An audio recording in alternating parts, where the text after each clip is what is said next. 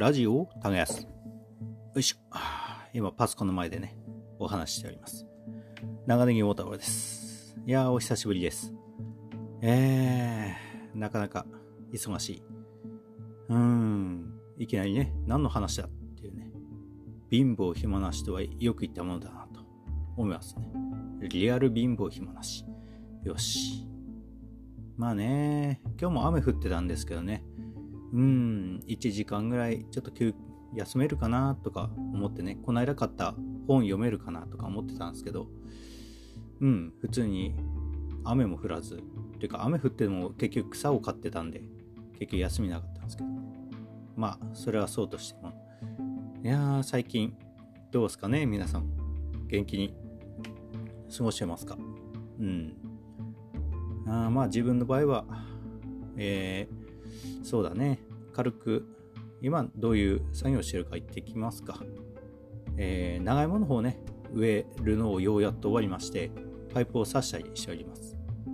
ネギの方もね、えー、昨日、えー、ネギの講習会、農協の方のね、講習会があって、行ってきました。うん。いや、皆さん素晴らしいネギを栽培しております。自分もね、負けずに頑張っていきたいなと思うんですけど、いやないかんせん長芋の作業が遅れてるんで、ちょっとハカハカしますけど、なんとかね、やっていきたいなと思ってます。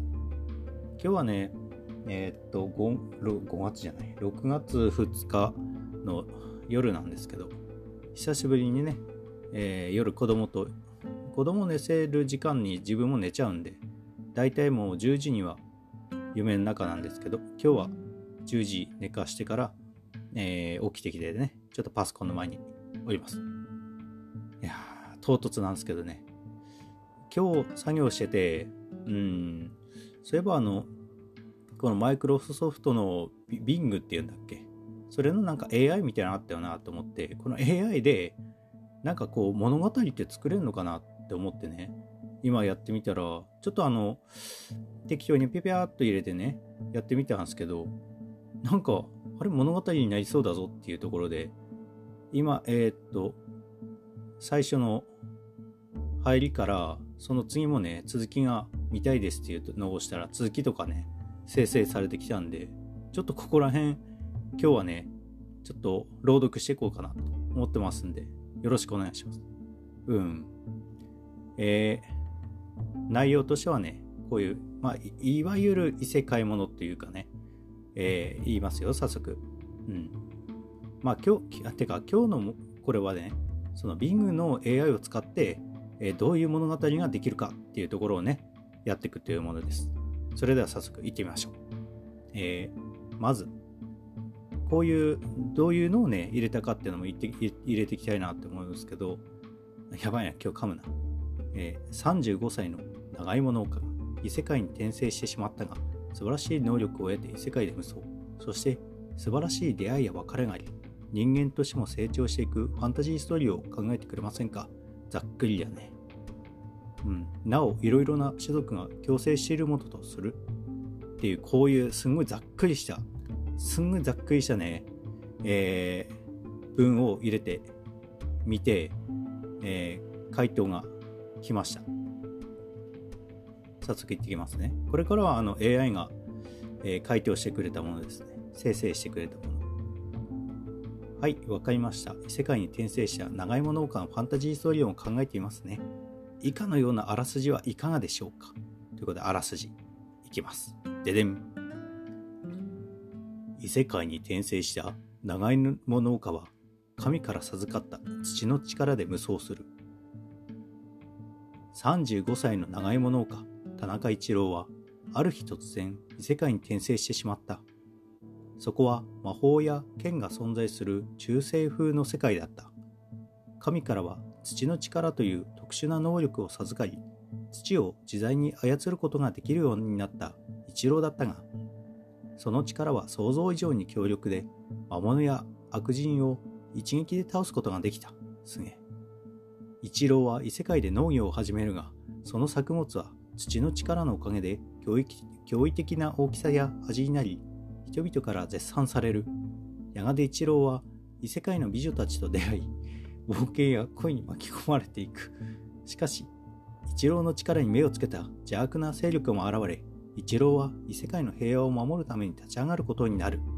果たして一郎は異世界で幸せな生活を送ることができるのかそして神から授かった土の力の真の秘密とは何なのかというところで、えー、あらすじが終わりました。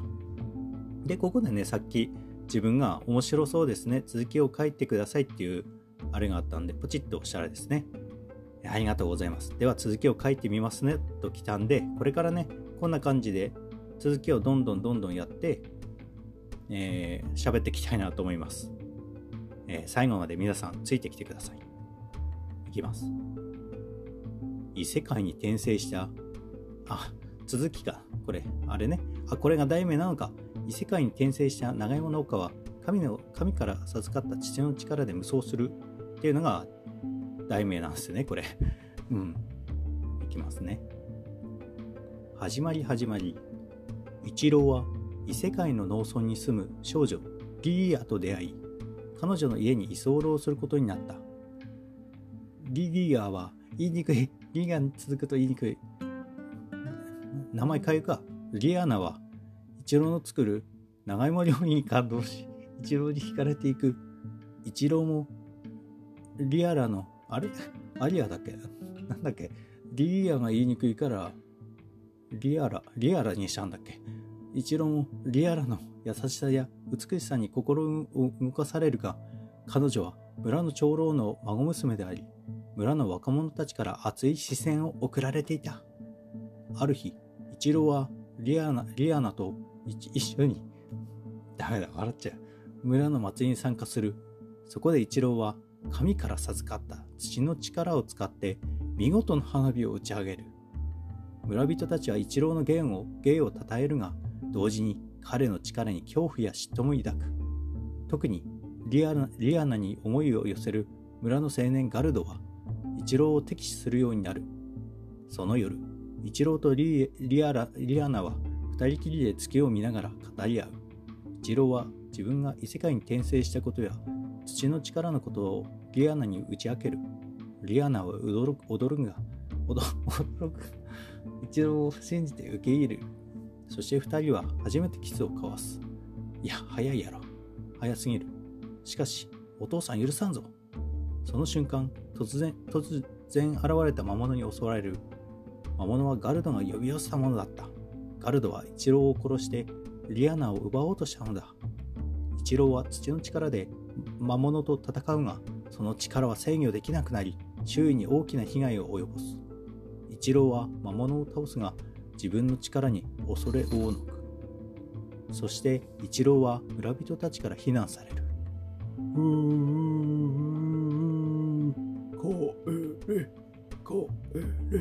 さっさと帰れ。やべ、騒音おじさん。違うか、おばさんか。まあいいや。彼らは一郎を魔法使いと呼んで追放しようとする。リアナは一郎をかばうが、村人たちは聞く耳を持たない。そこで現れたのは、あ、そこへ現れたのは異世界で有名な冒険者、エルフィンだった。エルフィンは一郎の力に興味を持ち、彼を仲間に誘う。エルフィンは土の力が神から授かった特別な力であることや、その力を使えば異世界で名声や富や愛を手に入れられることを語る。しかし、一郎はそれに乗らない。一郎は自分の力が恐ろしいものであることや、自分が異世界で幸せになることができるのかどうかもわからないという。そして自分が本当に求めているものは何のか何なのかもわからないという。エルフィンは一郎の迷いを見抜き、彼に決断を促す。そして一郎は選択する。果たして一郎はどうするのか。そして土の力の真実とは何なのか。これ全部あらすじやんけ。まあいいか。あらすじやね。あなんつうの？これ、こういうの、えっ、ー、と、あらすじ、えっ、ー、と、あの、あれ、えっ、ー、と、小説家とかが、あの、本当に書く前にやる、えっ、と、あれね、あれ、ふんふんふんふん、カタカナで4文字ぐらいのやつ。あの、あれ、やばいな。じゃあ次ね、いきます。いや、これね、なんか選択できますね。謎ってあって、下に。エルフィンと仲間になって冒険するか、リアナと逃げて農業をするか、村人たちと和解して平和に暮らすか、どれか選べる。あなたならどれにしますか？僕は決まってます。リアナと逃げて農業をする。ポチ。カモン。応答カモン。時間かかってます。リアルで今やってます。リアルガチで。これがリアルだから。おうおう。なるほど。おお。リアナと逃げて農業する選択をして、その続きを書いてくれるそうです。いきますね。早速、ちょこちょこ。うんうんうんうん。出てきた出てきた。生成されております。えー、いきます。一郎はエルフィンの誘いを断り、リアーナと一緒に村を出ることにした。彼らは村人たちの目を盗んで、夜逃げし、夜逃げ、馬車で遠く離れた場所へ向かった。悲しい。一郎は自分の力を捨てることはできなかったが、それを使って人々に迷惑をかけることもしたくなかった。彼はただ、リアーナと平穏に暮らしたいと思っていた。一郎とリアーナは異世界の大陸を渡る渡り歩きながら農業を始める場所を探した。しかし、どこへ行っても魔物や悪人や、えー、戦争や飢餓などの薬剤に見舞われていた。一郎は土の力で何度も危機を乗り越えたが、その度に自分の力に苦悩した。リアナは一郎を支え続けたが、彼女もまた心細さや不安を感じていた。やがて一郎とリアナは海に面した小さな島にたどり着いた。そこは人里離れた静かな場所で魔物や悪人も少なく少なくいるんだ。豊かな自然に恵まれていた。一郎とリアナはそこで農地を借りて農業を始めた。しかも借りたんだ。一郎は土の力で作物を育てリアナは料理や裁縫や家事を担当した。2人は幸せな日々を送った。しかしその平穏は長くは続かなかった。ある日島に大勢の海賊が上陸してきた。海賊たちは島の住民を襲い、略奪や暴行や殺戮を繰り広げた。一郎とリアナも海賊の餌食になりそうだったが、一郎は土の力で海賊たちを撃退した。しかし、そのことが災いして、一郎の存在が世間に知れ渡ってしまった。一郎の力に興味を持った者や、欲する者が続々と現れ、一郎とリアナは再び追われる身となった。果たして一郎とリアナは異世界で本当の平穏を手に入れることができるのか？そして土の力の真実真実は何なのか？最後まで書いてください。ポチ。カモン。なんだろう、ちょっとした、あれ、やばいね、これ面白いな。今異世界もんだけど、次なんか異世界関係ないのやってみようかな。お、最後まで書いてくれるそうです。ありがとう、AI。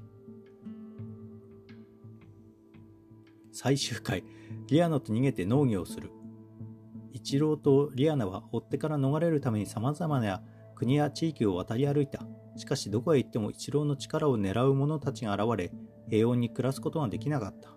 一郎は自分の力を恨み、リアナに申し訳なさを感じた。リアナは一郎を慰め、彼と一緒にいることが幸せだと言った。I love you. ある日、一郎とリアナは神殿と呼ばれる巨大な建物にたどり着いた。そこは神が住むとされる聖地であり、異世界の秘密が隠されているという噂があった。一郎とリアナは神殿に入り神に会おうとした。しかしそこにはすでに一郎の力を狙う者たちが集まっていた。一郎とリアナは神殿の中で激しい戦闘に巻き込まれた。一郎は土の力で敵を倒していくが、その力は次第に暴走し始めた。一郎は自分の力を制御できなくなり、周囲に大きな被害を及ぼした。リアナは一郎を助けようとしたが、敵の攻撃を受けて重傷を負った。一郎はリアナの危機に気づき、彼女のもとへ駆け寄った。しかし、その時神殿の奥から神の声が響いた。よく来たな、長芋農家よ。私はこの世界の創造主であり、支配者である神だ。お前に授けた父の力は私の分身である。私の意志である。私はこの世界を実験場として作り、え、やばいな。お前を被験者として選んだのだ。お前の力はこの世界の法則を変えることができる。私はお前の行動や選択を観察し、この世界の可能性や未来を探ろうとしたのだ。神はそう言って笑った。そして続けた。しかし、お前は私の期待に応えられなかった。お前は自分の力を使ってこの世界を変えようとしなかった。お前はただ平穏に暮らしたいと思っていた。それではつまらない。私はもっと面白いことが見たかったのだ。寝れば寝るほど。違うな。神は一郎に怒りをぶつけた。だからお前私はお前に試練を与えた。お前の力に興味を持つ者や欲する者を送り込んだんだ。私はお前がどう反応するか見て楽しいんだ。しかしお前はそれでも自分の力を捨てなかった。お前は自分の力に苦しんだが、それでも使い続けた。それはなぜだ？一郎は神に答えた。それは、リアナのためです。一郎はリアナを抱きしめた。私はこの世界でリアナに出会いました。彼女は私に優しくしてくれました。彼女は私の力を恐れませんでした。彼女は私を愛してくれました。私も彼女を愛しました。私は彼女と一緒にいることが幸せでした。一郎一郎は涙を流した。私は自分の力が嫌いでした。でも、その力でリアナを守れるなら使い続けました。私はリアナ以外に何も求めませんでした。私はただこの世界で平穏に暮らしたかっただけなんです。神は一郎の言葉に呆れた。はん。そんなことで満足するというのか。お前はもっと大きなことができる力を持っているのだぞ。お前はこの世界の王になれるし、魔王や英雄や神にもなれる。お前は何でも望めば手に入られる、ん入れられるのだぞ。それなのに、ただ農業をして恋人と暮らすだけでいいというのか。神は一郎に怒鳴った。そんなことではこの世界に価値がない。この世界はもう終わりだ。私はこの世界を破壊して新しい世界を作り直す。そして新しい被験者を選ぶ。お前もその中に入れてやろう。お前に新しい試練を与えてやろう。神はそう言って神殿全体に光を放った。それはこの世界を消し去る光だった。一郎は慌てて立ち上がった。やめてください。この世界にも価値があります。この世界にも生きる人々がいます。この世界にも愛する人々がいます。私もその中の一人です。私もこの世界で生きています。私もこの世界で愛しています。一郎は神に叫んだ。私はあなたの実験台ではありませんし、私は人間です。私にも感情があります。私にも意志があります。えー、私にも選択権があります。私が選んだ道です。私が選んだ人です。私が選んだ幸せです。一郎は土の力を発動させた。それを奪うことなど許しません。あなたもこの世界も関係ありません。私が守ります。リアナを守ります。私たちの幸せを守ります。一郎の土の力が神殿全体に広がった。土の力と光がぶつかり合った。土の光が、土じゃない、土の力が光を押し返した。土の力が光を消滅させた。何？そして土の力が神殿ごと神を消滅させた。その時土の力から声が聞こえた。ありがとう、長いも農家よ。それから土の力も消滅した。残された一郎とリアナは互いに抱き合った。大丈夫？いいや。まだ続きがあった。なんだろう。結構繰り返す分が多かったね。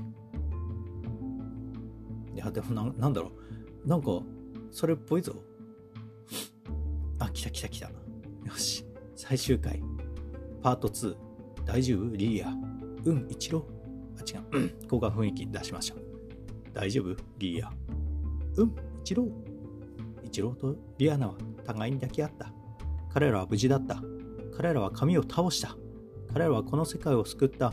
しかし彼はそれを知らなかった。彼らはただ生き残ったことに安堵した。彼らはただ愛する人がそばにいることに感謝した。一郎とリアナは神殿から出て島の住民たちと再会した。島の住民たちは一郎とリアナに感謝し謝罪し歓迎した。一郎とリアナは島の住民たちに受け入れられ仲間になった。一郎とリアナは島で農業を再開した。一郎は父の力を失ったが、それでも作物を育てることができた。リアナは一郎の料理や裁縫や家事を手伝った。二二人は幸せな日々を送った。やがて一郎とリアナは結婚した。島の住民たちは彼らの結婚式に参加し祝福した。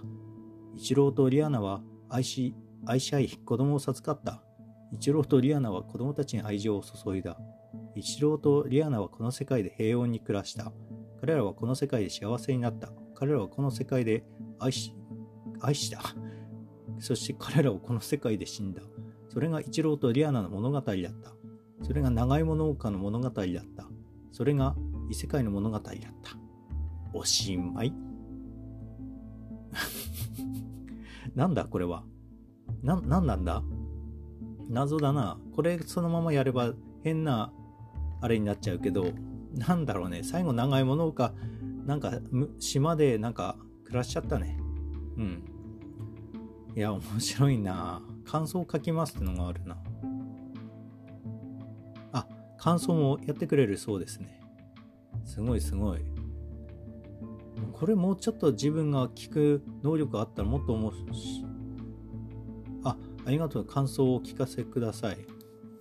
うーんと、とてもよかった。とてもよったになっちゃった。よかったです。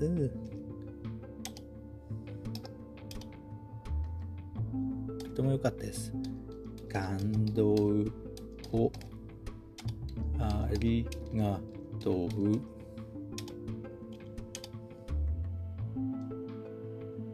ただ、主人公は、まあいいか。ありがとう。感動ありがとうだけ送っとこう。とても良かったです。感動ありがとうって送りました。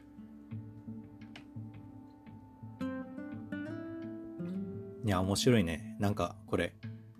すぐさ、あの、こういうのあどういたしまして感動していただけて嬉しいです。なんか、なんか、あれだな。いいか。ちょっとすいませんね。鼻、鼻が詰まってて。別の話を考えてくださいっていうのがありました。ポチッと。いや、面白いな、これ。やばい、もう20分過ぎてるよ。うーん。おお、考えてくれるそうです。次の話、ような話はいかがでしょう？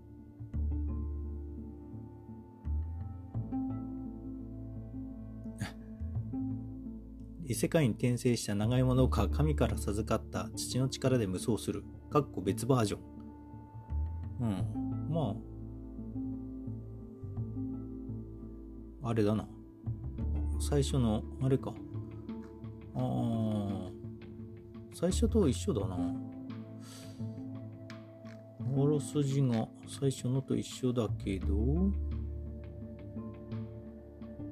うん。最初のあらすじは一緒ですね。別バージョンってなってるけど、あの、異世界に転生して土の力を受け、神から、えー、受け取って、うん、土の力の真の秘密とは何なのか。あ、エルフィンと仲間になった先のやつか。ほう、エルフィンとさっきは仲間にならないで、リアナと一緒になっちゃったけど、こっちはエルフィンについていくパターンですね。おお。これ、あらすじなんでね、喋っていきたいなと思うんですけど、途中までは一緒です。で、エルフィンになってエルフィンと冒険するっていうあらすじの方ですね。ああ、なるほど。エルフィンと仲間になって冒険するというものです。エルフィンは一郎の力に興味を持ち、彼を仲間に誘う。エルフィンは父の力が神から授かった特別な力であることや、その力を使えば異世界で名声や富や愛を手に入れられることを語る。一郎はそれに乗り、乗っちゃった。エルフィンへと共に異世界を旅することにする。一郎とエルフィンは様々な国や地域を訪れながら、なるほど、問題を解決していって、一郎は土の力で倒し、えー、人々を助け、賞金や名声を得る。エルフィンはサポートや情報収集や交渉を担当する。で、名コンビとして知られるようになる。うん。あ、で、神の手目にもその活躍してるのを目が止まってあ満足したんだ。満足しさらなる試練を与えることにして、えー、強大な敵は困難や誘惑を送り込んだ。なるほど。これで続きを書いてくださいっていうのをね押しました。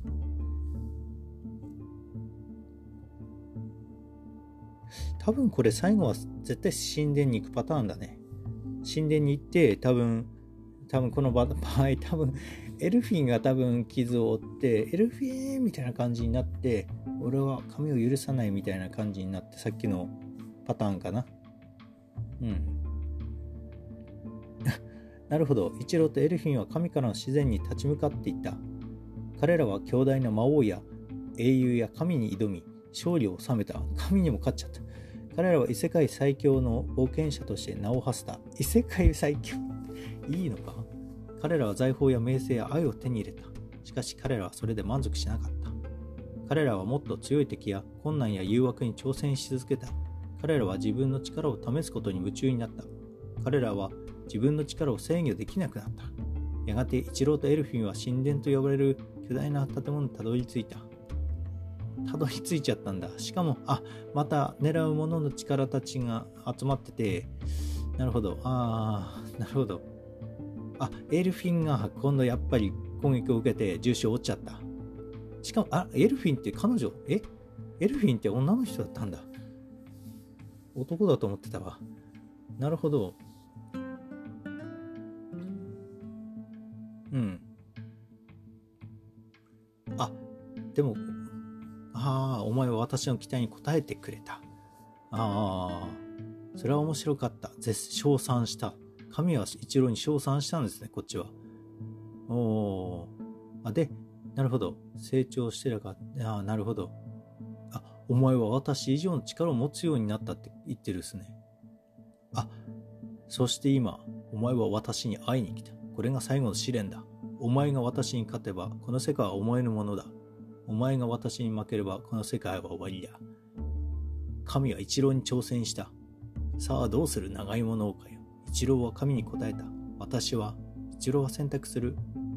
果たして一郎はどうするのかそして父の力の真実とは何なのか面白い。えー、っと、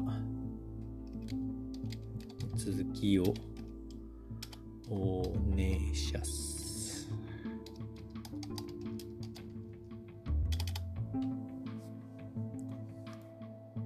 なぜか今選択肢が出てこなくて続きをお願いしますって自分で打ってます。あ、来た来た、続き書いてくれる。別バージョン。よし。なんかあれだね、さっきよりも、やっぱ途中まで一緒だっていうのが分かってるからか。あ、来ました。一郎は選択する。私は神になります。一郎はそう言って、土の力を作動さ発動させた。一郎の土の力が神殿全体に広がった。土の力が神とぶつかり合った。土の力が神を圧倒した。土の力が神を消滅させた。早そして土の力から声が聞こえた。おめでとう、長芋農家よ。あ、おめでとうになった。さっきありがとうだった。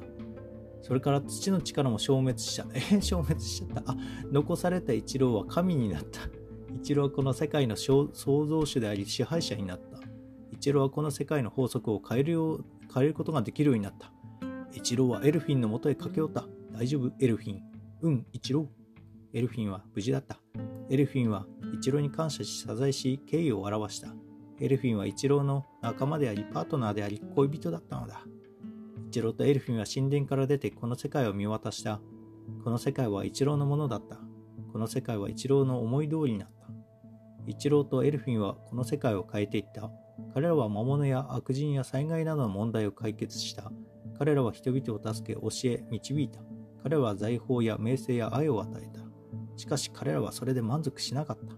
彼らはもっと強い敵や、えー、困難や誘惑に挑戦し続けた。彼らは自分の力を試すことに夢中になった。彼らはあれ？自分の力を制御できなくなった。また？やがてイチローとエルフィンは別の世界に目を向けた。そこは、もともとイチローが住んでいた地球だった。地球は魔法や剣が存在しない現代風の世界だった。地球は異世界と比べて退屈でつまらない世界だった。一郎とエルフィンは地球に興味を持ち異世界から地球へ渡った。彼らは地球で冒険や恋に巻き込まれていく。しかし彼らの力に目をつけた邪悪な勢力も現れ彼らは地球の平和を守るために立ち上がることになる。果たして一郎とエルフィンは地球で幸せな生活を送ることができるのか。そして土の力の真の秘密は何なのか？おしまい。おしまいかい。おしまいなのか？地球戻っちゃったのか？まあいいかこれはこれで。ああラジタがらしい終わり方になったな。いやでもこんな簡単なね質問で結構頑張ってくれたね。いやありがとう。いやほんと。うん。チャット。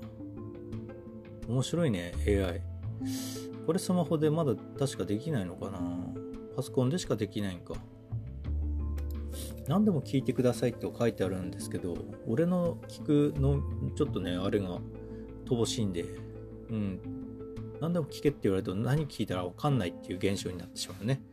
うん。そうだな。えっ、ー、とゴールデンバーチョコ。のあたりが、あ？あたりが入っている確率が知りたい。ゴールデンバーチョコの当たりが入っている確率が知りたい。最近売ってないよね。都会では売ってんのかな？大抵ね、なんか20円の割引券か、50、なんか、あれ50円だったんですけど、50円の割引券が入ってることがあったんですよね。うん。頼む。検索している。あ、販売されている金の延べ棒のような見た目のチョコレートです。そうです、そうです。あ、4種類の当たり券があり、外れがないんだ。当たり券は買った店で、うん、金額相当の商品と変えることができる。え、あ、50円が今ないんだ。お、ゴールデンバーチョコの当たり券の種類と確率は以下の通り。100円の当たり券は約3%。30円の当たり券は3%。一緒だ。20円の当たり券9%。10円の当たり券85%。おう。つまりゴールデンバーチョコを1個買った場合、100円の当たり券が入っている確率は3%。30円のもう3%。20円の当たり券は9%、10, 10円引き券は85%。なるほど。33個買った場合に100円の当たり券が入っている個数の期待値は約1個。ああ、そういうことね。33個買えば1個は100円の割引券が入ってるかってことね。いいね。面白いね。おお、結構こんな簡単な質問に答えてくれましたね。うん。いや、これ面白いな。えっと、じゃ、えっとね、じゃあなんか、えっと、なんか、えー、ポッドキャストのネタに困っています。米って言いますんやっちゃった。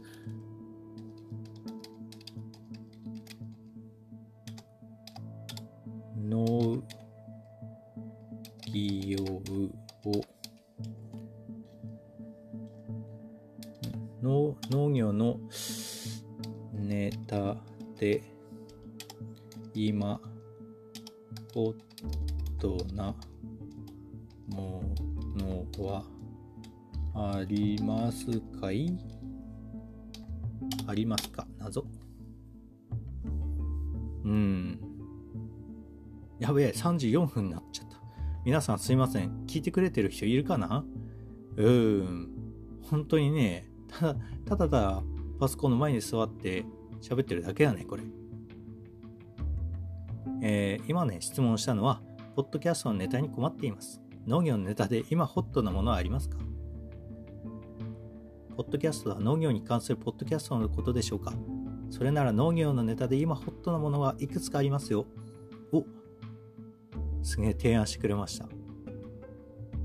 例えば農林水産省が発表した最新農業技術品種2021では21件の技術と6件の品種合計27件の優れた研究成果が紹介されていますその中には水筒の主要な発育ステージを面的に把握し予測する情報発信システムや高温でも容易に着色する、えー、ごく大粒のブドウ新品種グロースクローネがあります。またアメリカのグロサリーストアチェーンホールフーズマーケットのトレンド協議会が発表した2023年に予想される食品トレンドのトップ10では野菜や果物を使ったパスタや北米で唯一カフェインを含む植物であるヤポンの木などが注目されています。カフェイン大好き。さらにインド及び世界の農業業界で起きている変革に焦点を当てたニュースポータルサイト Agriculture Post Agriculture Post が公開した2023の年の農業を形成するトップテクノロジートレンドでは衛星データやクラウドコンピューティング、高速 5G ネットワークなどが挙げられています。これらのトレンドは農業に関心のある人々にとって興味深い話題になると思います。面白い。おう、ネタを、ネタを提供してくれた。ありがとう。まずね、最新農業技術品種2021、2021なのかわかんないけど面白いね。うん。ああ、話変わるけどね、うちの富士緑もね、この間、地べ処理しましたよ。うん。えっ、と、それはいいんだ。うん、や、なるほど、トレンドね。野菜や果物を使ったパスタね。美味しそう。なんか、着色されてるのあれ、なんか野菜入ったのもあったような気がするな。北米では、北米で唯一カフェインを含む植物である。あ、北米でね。なるほど、コーヒー以外ってことか。ヤポンの木。皆さん、覚えておいてください。ヤポンの木。ヤポンの木なのかな。うーん。面白いね。うん。いや、面白い。ちょっと、すいません。もう、ちょっと皆さん、もうちょい付き合ってください。えー、っとね、他にもおすすめのネタはありますかっていうのがあったんで、そっちをやってみました。いや、これはちょっと面白いぞ。これ、やばいな。やべえやべえ、時間も寝ないとやばいのに。ちょっと面白いよ、これ。面白くなってきやがった。ほら、ワクワクするぞ。よし。お、はい。他にもおすすめのネタはありますよ。例えば、マイナビ農業がユーザーにの対して行った調査で、注目の農業トピックとして1位に選ばれたのがスマート農業でした。スマート農業とは、ロボットや AI などの先端技術を農業に活用することで生産性や効率性を向上させる取り組みです。全国で導入が進んでおり、労働時間の短縮や経営収支などの改善などの効果が確認されています。また、農林水産省が発表した食品農業農村白書では、農業を取り巻く情勢やトレンドを幅広く紹介しています。例えば、緑の食料システマ戦略では、化学農薬や化学肥料の使用量低減や有機農業の拡大など、持続可能で環境に優しい農業への取り組みが示されています。加工食品の原材料の原産地表示では、2022年2022年4月から全ての加工食品に表示が義務化されることで、消費者が国産原材料を使用したものを選択しやすくなることが期待されています。さらにアイルランド留学で農業の尊さに開眼したという料理人、古田、古田太郎さんの、あ、吉田だ、吉田太郎さんのインタビューで、日本の食材や農業に対する考え方や課題について語っています。吉田さんは、吉田さんは過去、食材は命をいただくものという考えから、有機野菜を使ったレッサンを開きました。吉田さんは、日本は輸入頼みで食料安全保障が良いと指摘し、稼げる農業を目指すべきだと提言しています。これらのネタ農業に関する最新の動向や問題意識を知ることができると思います。ん？どういうこっちゃ？うん、まあ、いろいろ突っ込みたいところはある。うん。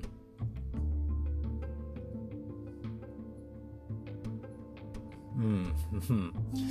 なんこの吉田さん、いや、いいんだけど、いいんだけど、いいんだけどね、うん、有機野菜を使、まあいいんだ。で、輸入頼みで食料安全保障が危ういと言いながら、有機野菜をうん。いや、それはいいんだ。いいんだよ。うん、いいんだ。これからの新しい農業者に期待。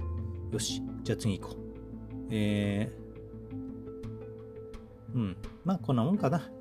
いや、面白い。いや最後にね、えっ、ー、と、ラジオおたがやすというポッドキャストを知っていますか？ラジオを耕すというポッドキャストを知ってますか？と送ってみました。これ最後です。皆さんあとちょっと付き合って。うん。なんてくるのか。たったこれだけの質問でも答えてくれる。答えてはくれるよね。まさかね、最初、あんな、なんだろう、ちょっと壮大な物語から、こんなポッドキャストは知ってますか？みたいな。すごい。すごいぞ。あ、まあ、簡単にね、簡単にやってくれてるけど、すごい。うーん。えー、いきます。えー、生成してくれた回答。ラジオを耕すというポッドキャストは、青森県の農家である長ネギも太郎さんが、地元や農業に関する話題を中心にお届けする番組です。その通り。Apple Podcast や Spotify などで聞くことができます。長根も太郎さんは農業に関する最新のトレ技術やトレンド、地域のグルメや文化などについてゲストを招いて楽しく語っています。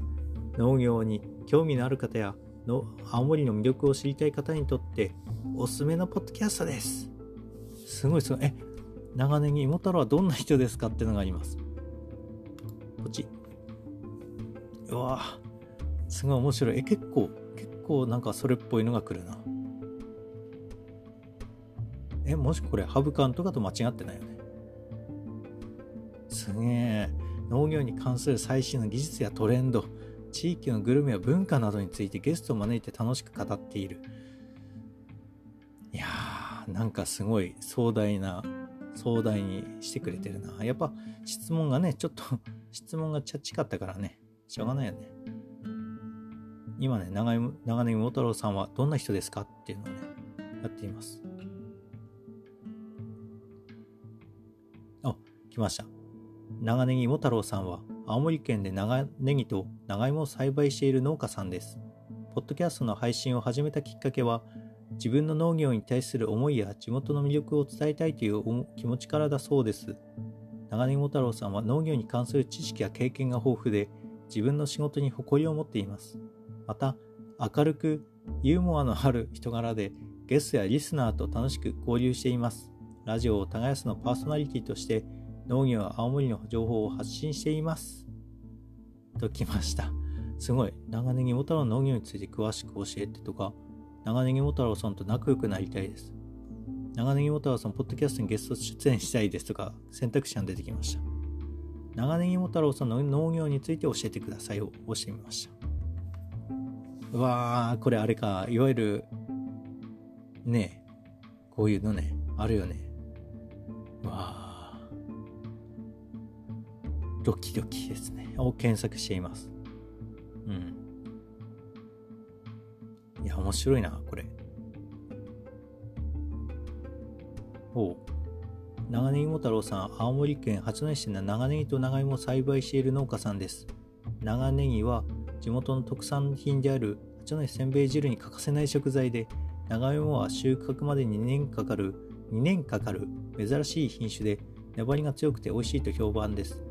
長ネギ桃太郎さんは、自分の作った長ネギや長芋を直売所やインターネットで販売しています。まあ、間違いではない。まあ、農業に関する最新の技術やトレンドにも興味があり、農業デザインやスマート農業について学んだり実践したりしています。長ネギ芋太郎さんは農業に対する思いや地元の魅力を伝えたいという気持ちから、ポッドキャストの配信を始めました。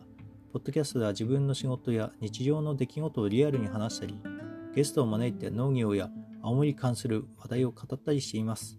長ネギ太郎さんは農業青森の情報を発信するだけではなく、リスナーからの感想や質問にも丁寧に答えたり、交流したりしています。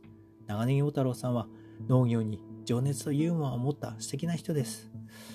いやー、すげえ。長ネギ小太郎さんの長芋が食べたいですっていうのが選択肢で出てきました。そんなに簡単に買えるもんではないですね。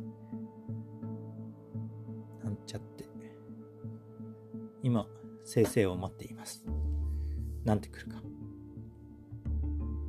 長ネギモ太郎さんの長芋はとても美味しいですよ。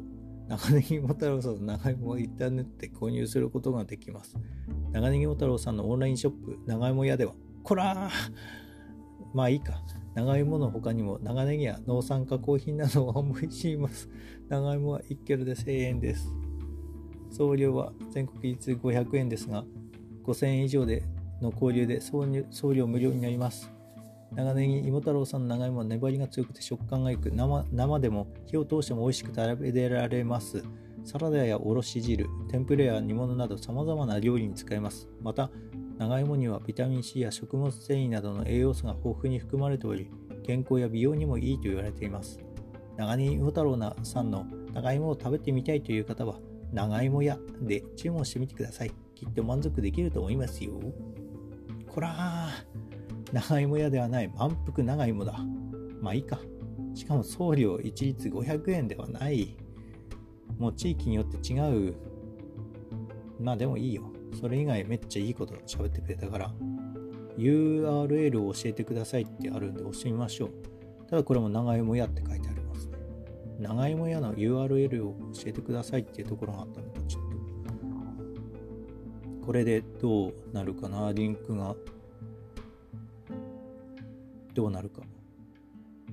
満腹長いもの方が出るのか。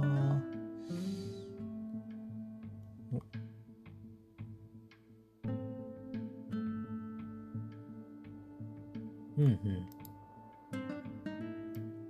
ん。お、なんかそれっぽいよ。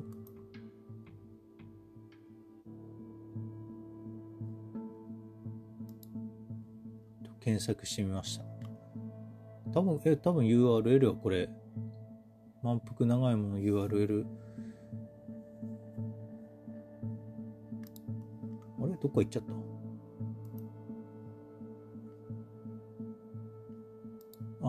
動する。さあ、どうなるかなあ、満腹長いものが出てきた。あ、そうか。ああ、ああ、URL が長芋ってなってて、ショップとかなってるから、長芋やって自動でなったんだ。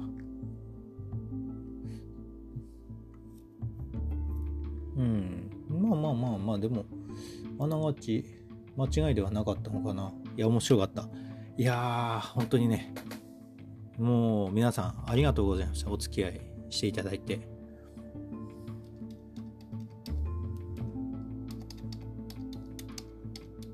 ドキャストリスナーに感謝の言葉を述べたいです。何か考えて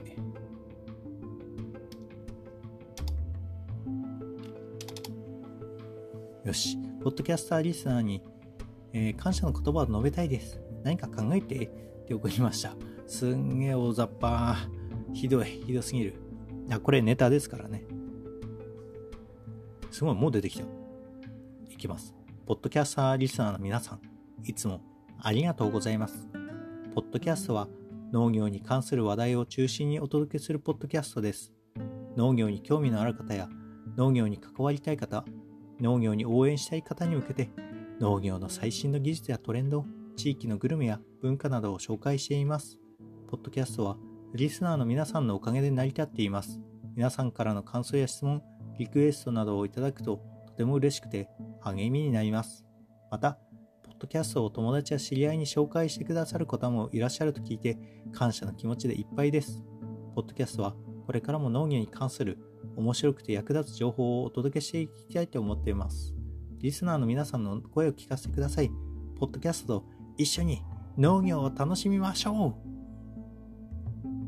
以上、長年芋トロの言葉でした。皆さん、いい農業をしましょう。アデュー